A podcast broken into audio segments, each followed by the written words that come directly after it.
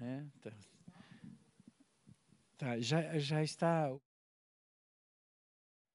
Ah, bom dia para todos. Graça e paz. Em nome de Jesus. Deixa eu explicar em primeiro lugar o negócio da mão, porque todo mundo pergunta. Então, é bom a gente falar. Eu fiz duas intervenções cirúrgicas na mão, porque eu tenho aquilo que o pessoal brinca, que é mão de árabe, fecha, mas não abre.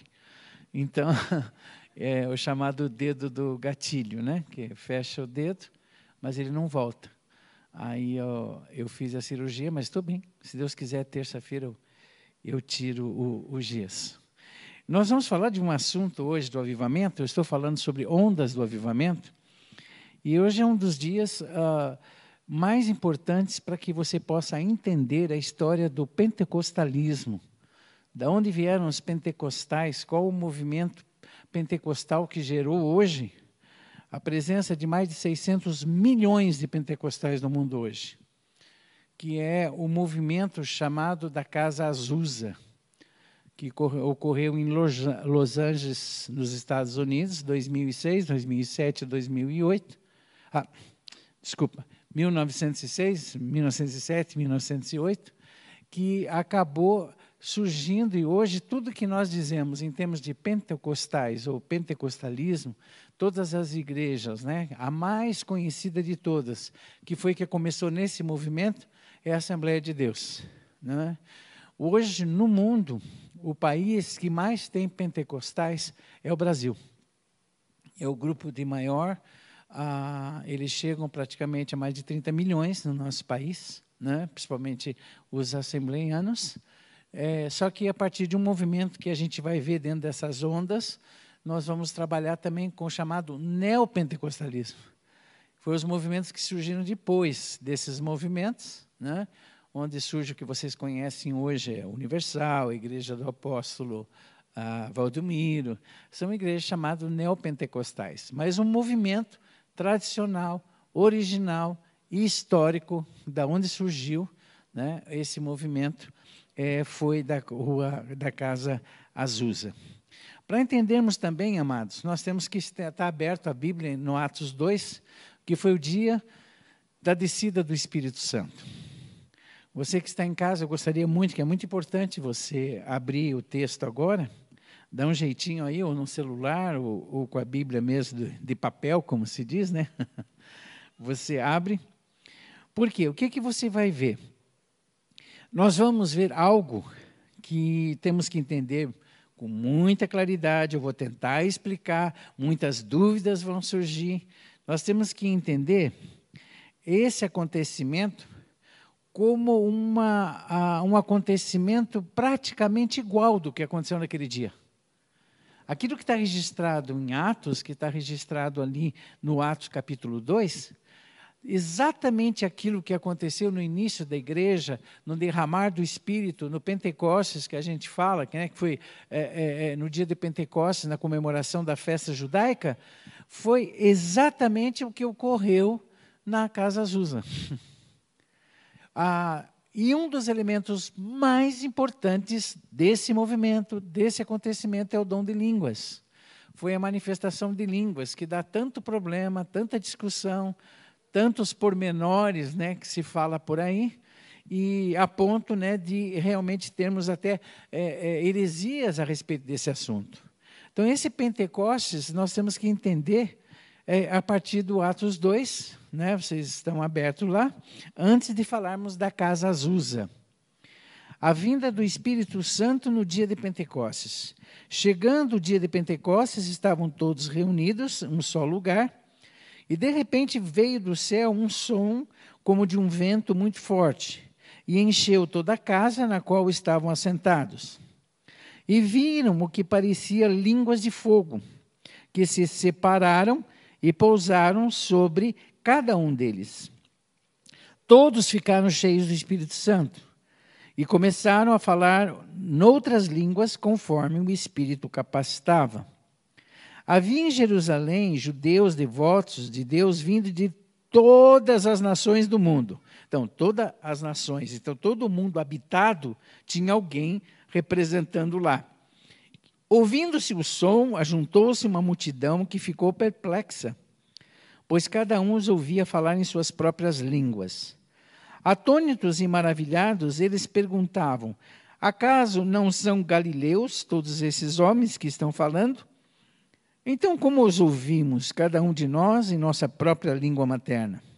Partos, medos, elamitas, habitantes da Mesopotâmia, Judéia, Capadócia, do Ponto, província da Ásia, Frígia, Panfilha, Egito e das partes da Líbia, próxima de Cirene, visitantes vindo de Roma, tanto judeus como convertidos ao judaísmo, cretenses e árabes. Nós também estávamos lá, tá?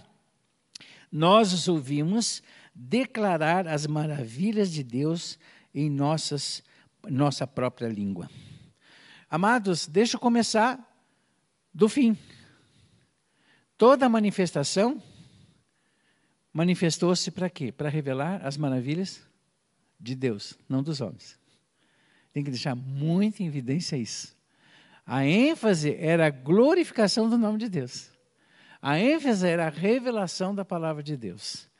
Tudo isso que aconteceu ali, agora a gente vai falar um pouquinho da Casa Azusa. E vocês vão achar que está sendo que era o relato na Casa Azusa do que aconteceu em Atos. Vamos orar, porque é, é um momento muito importante e muitas coisas eu vou precisar esclarecer. Deus eterno, te agradeço pela oportunidade, te agradeço pela tua palavra, te agradeço por essas aulas sobre avivamento, te agradecemos pelas ondas de avivamento que o Senhor tem manifestado na história, te agradecemos pela expectativa que nós temos desse avivamento aqui dentro, dentro da nossa própria igreja. Nós temos visto o teu Espírito agindo, queremos que isso possa ocorrer de forma total, ampla, no grupo, Senhor, no povo, como um manifestar vivo da tua presença. Em nome de Jesus pedimos, Senhor, isso. Abençoa-nos no transcorrer e nos esclarecimentos e nas tantas dúvidas que as pessoas têm, em nome de Jesus. Amém. Queridos, quando a gente fala da Casa Azusa, nós temos que primeiro lembrar, lógico, dos Estados Unidos, Los Angeles, que vai ser o lugar, mas as coisas não começaram desta forma.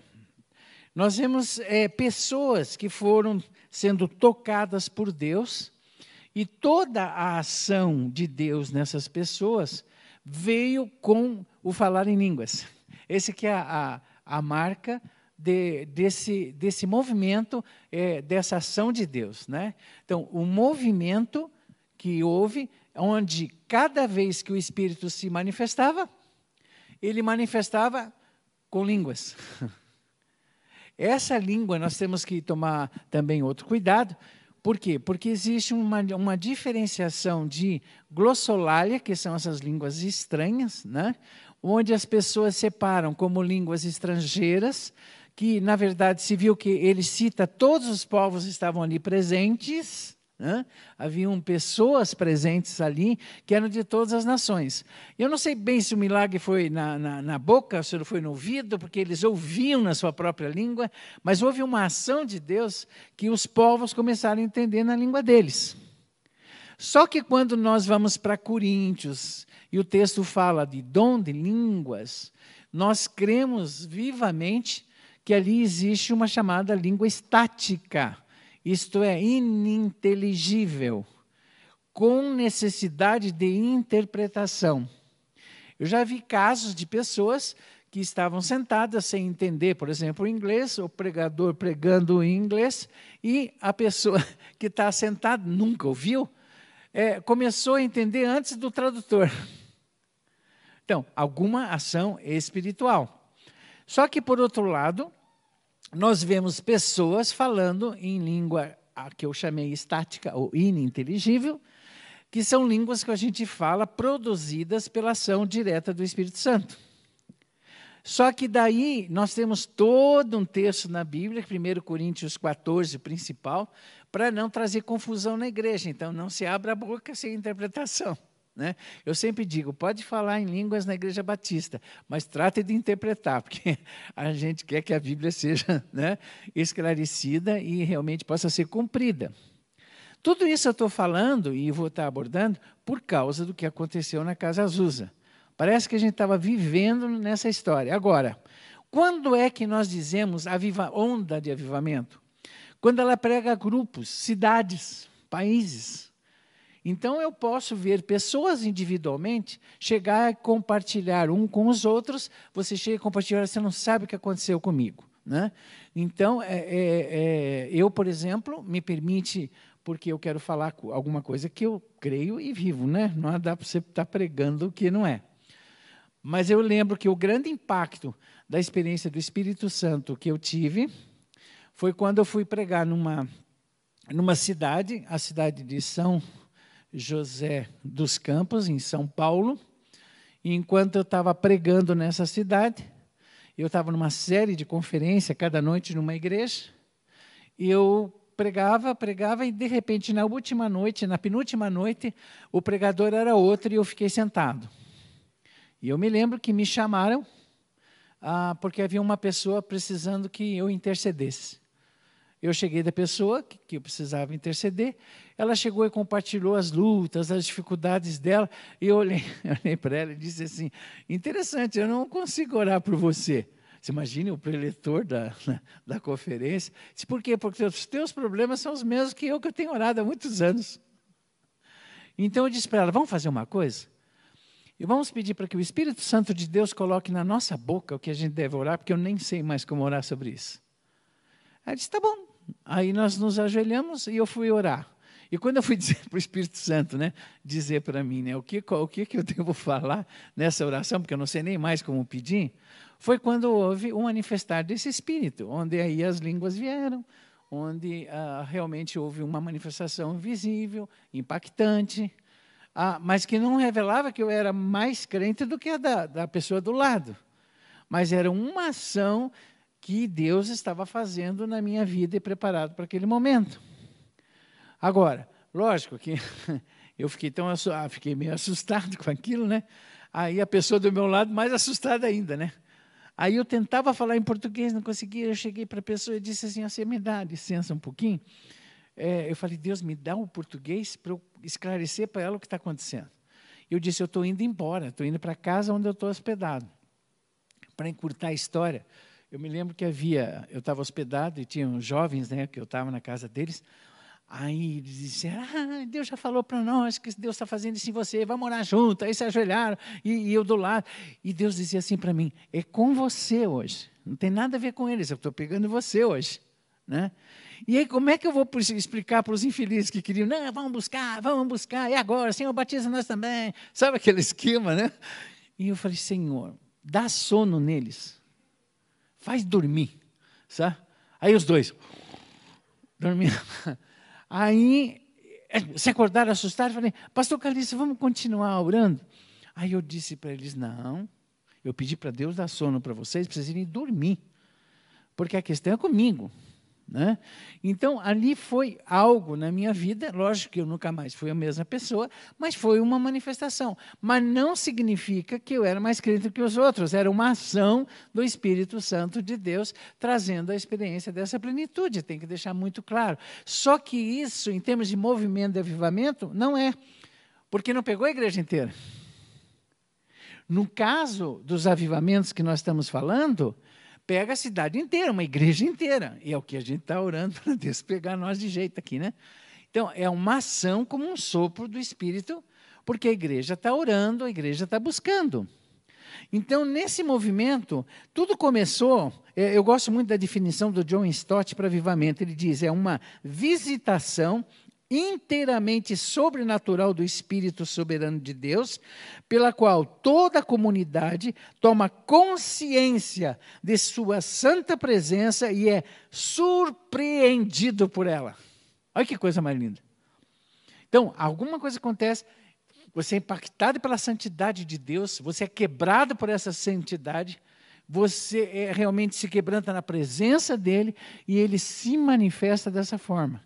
E nós ali sentimos então a ação que ele diz surpreendente ou sobrenatural. uma ação dele na vida da igreja. Aí quebra, né? É gente no chão, é, é, orando, clamando, outro em pé, louvando, né? outro andando e sentindo a presença de Deus. Eu não sei como isso vai, é, como é que eu digo, uh, in, ser individualizado, mas a ação é a mesma. Na Casa Azusa, depois da Guerra Civil Americana, olha, 1865 que terminou, ah, começou um ministério grande de um pastor chamado Charles Fox Parham, tá? no Kansas. E ali tem uma escola bíblica chamada Escola é, é, Bethel Bible College. Ali eles estavam estudando o livro de Atos, só podia, né? estavam estudando o livro de Atos. Eles estavam estudando Pentecostes. É como dissesse, gente, isso aí eu também quero para mim, né? Enquanto eles estudavam, aconteceu que uma senhora, né, chamada Agnes Osman, recebeu esse espírito como aluna. Então todos viram essa manifestação sobre ela, né? E isso chamou atenção. E daí na outra escola que eles tinham, tinha um, um senhor é, que os pais foram escravos, é, que é o Seymour, e o William é, J. Seymour, filho de escravos, só que ele tem um detalhe na vida dele. Né? A gente via assim que, ah, por que, que isso acontece comigo? Não. Ele orava de 5 a 7 horas por dia. e jejuava. Né? Ah, gente, eu, ou você que está me ouvindo também, tenha certeza que se você tiver vida de oração e de jejum, alguma coisa diferente vai ter na sua vida. Isso é como se diz, orou, buscou Deus diz: buscar e me achareis, se buscar, buscardes de todo o vosso coração. Sabe, a alma debruçada na presença de Deus, sabe, aquela, aquele tempo de intimidade, aquele tempo de ouvir a voz de Deus. Agora, eu sempre digo, se é obra do Espírito, é o Espírito que faz, você não força essa obra. Eu me lembro, eu pastoreava uma igreja e alguém chegou perto de mim, né? Chegou perto de mim, ah, é, sentou né, e disse: Pastor, era membro da igreja, Deus vai cobrar de você. Vai cobrar o quê? Porque você não está permitindo a obra do Espírito Santo na vida desta igreja. Eu olhei bem para ele e disse assim: interessante. A obra é de quem? Eu disse para ele. Do Espírito. Eu disse: então deixa o Espírito fazer, não eu. Da minha parte, é oração, busca e jejum. Quem faz é Ele. Não somos nós que empurramos para fazer. A nossa vida de consagração, de dedicação, vai levar Deus a agir. Já contei para vocês, né? Numa das igrejas, eu orei dois anos com um grupo de pessoas, de jovens, e Deus pegou a juventude de uma vez só. Mas foi busca e oração de pessoas. Mas não dizia para o outro assim: você, você não é crente, você não está buscando, você não é, sabe? Não, não havia isso. Eu vou buscar, eu quero buscar, e Deus vai fazer. Então, esse propósito tem. Então, aconteceu, quando o, o Seymour soube, ele começou a buscar, a orar. Aí, ele começou a se reunir em, em numa casa do Richard Asbury, é, na rua Bonnie Bray. Você vê, não é rua Azusa ainda. E nessa busca, algumas coisas começaram a acontecer. O dono da casa teve experiência. Tá? E depois que teve a experiência, aí ele acabou tendo a experiência desse derramar do Espírito. E nessa questão de confusão que você fala, é batismo do Espírito Santo, é cheio do Espírito Santo. Olha, você vai ficar o resto da vida discutindo isso, esquece. Veja a, o, a obra do Espírito. Tá? Chame do que você quiser. Mas na realidade é um manifestar profundo, que, diferencial, que produz resultados diferenciais. Isto é, você se sente pleno, você se sente na presença de Deus e vai haver ou não manifestar. Mas nesse caso, literalmente a língua era o fator preponderante. Então acontecia, todos eles que recebiam impacto falavam em línguas. Mas qualquer coisa foi uma coisa muito linda. Vocês vão assistir o vídeo, eu tenho um vídeo disso aí, tá? Que foi feito um filme. É, que horas que ele falou para mim, o Moza, não sei, depois só me lembra, Moza, que eu tenho que parar para assistir o vídeo. O que acontece? A manifestação começou na vida das crianças, as crianças orando e falando, a gente diz, não, criança deixa de lado, né? Mas Deus manifestando na vida das crianças. Ah, no 23, tá bom, obrigado. As crianças sentindo, as mulheres, e uma mulher sentou no piano, gente, ela sentou, nunca tocou. Ela foi cheia do Espírito Santo, falou em cinco línguas com interpretação, passou a tocar e cantar e compor no espírito, dali até o resto da vida dela. E as pessoas cegas começaram a ser curados, paralíticos sendo, sendo curados. Uma ação. Então, o que, que acontece? Quando o Espírito Santo de Deus se manifesta, os sinais, os milagres de Deus são a testificação da presença do Senhor. E isso acontece em todos os movimentos que nós chamamos de movimentos é, da, de avivamento na história. Na Casa Azusa teve esse peculiar identificado a experiência do Pentecostes. Lembrar muito bem, gente, a palavra pentecostal, o penta, pentecostalismo, está ligado à instituição e ao movimento que ocorreu na Casa Azusa, porque repetiu o Pentecostes. Agora, eu não preciso ser pentecostal, mas tenho que ser carismático. Porque a obra do Espírito é carismática. O carisma de Deus vem sobre nós. Um carisma semelhante, mas que não tem esse perfil do pentecostalismo que eles tiveram. Então, é movimento, né? Mas quando a gente chama outra, às vezes a gente brinca, né? A pessoa traz uma profecia, esse é penteca, uma expressão assim de brincadeira, mas tem a ver com esse movimento. Mas nós temos que crer, porque carisma é dons. Todos nós temos que crer nos dons do Espírito, porque está na palavra, a ação do Espírito está na palavra. E o movimento, como eu disse, aquela mulher nunca, nunca tocou antes, cinco línguas, né? Manifesta. E o que, que vai acontecer? Quando vocês verem o vídeo, eu quero que vocês, por favor, é, não é para se assustar, foi o movimento, é, eles estão trazendo o movimento então vocês vão ver eles falando em línguas, tá? eles correndo, crianças, ela tocando. Então esse movimento marcou a história. Como eu disse no início, hoje nós somos, ah, hoje não, é, a igreja pentecostal, hoje são mais de 600 milhões. E se você for ver, por que, que o pentecostal, como denominação, chega para você e diz assim: você fala, você já foi batizado com o Espírito Santo? Ele pergunta, né? Aí você diz sim. E nós sabemos que necessariamente não precisamos falar em língua para isso acontecer. Mas ele vai perguntar: você já fala em línguas? Não, então você não foi. É natural. Por quê? O movimento deles foi caracterizado por essa ação sobrenatural dos dons de línguas, da ação de Deus pelas línguas. E isso nós temos que entender como movimento impactante, como modelo para nós, mas na verdade não ocorre da mesma forma. Teve movimentos que nós vamos ver, que é o movimento é, anterior, um pouco esse, no país de Gales, que o que aconteceu foi fechar os bares, porque tudo que é alcoólatra se converteu, né? várias pessoas que eram aleijadas foram curadas. De alguma forma, o sobrenatural se manifesta.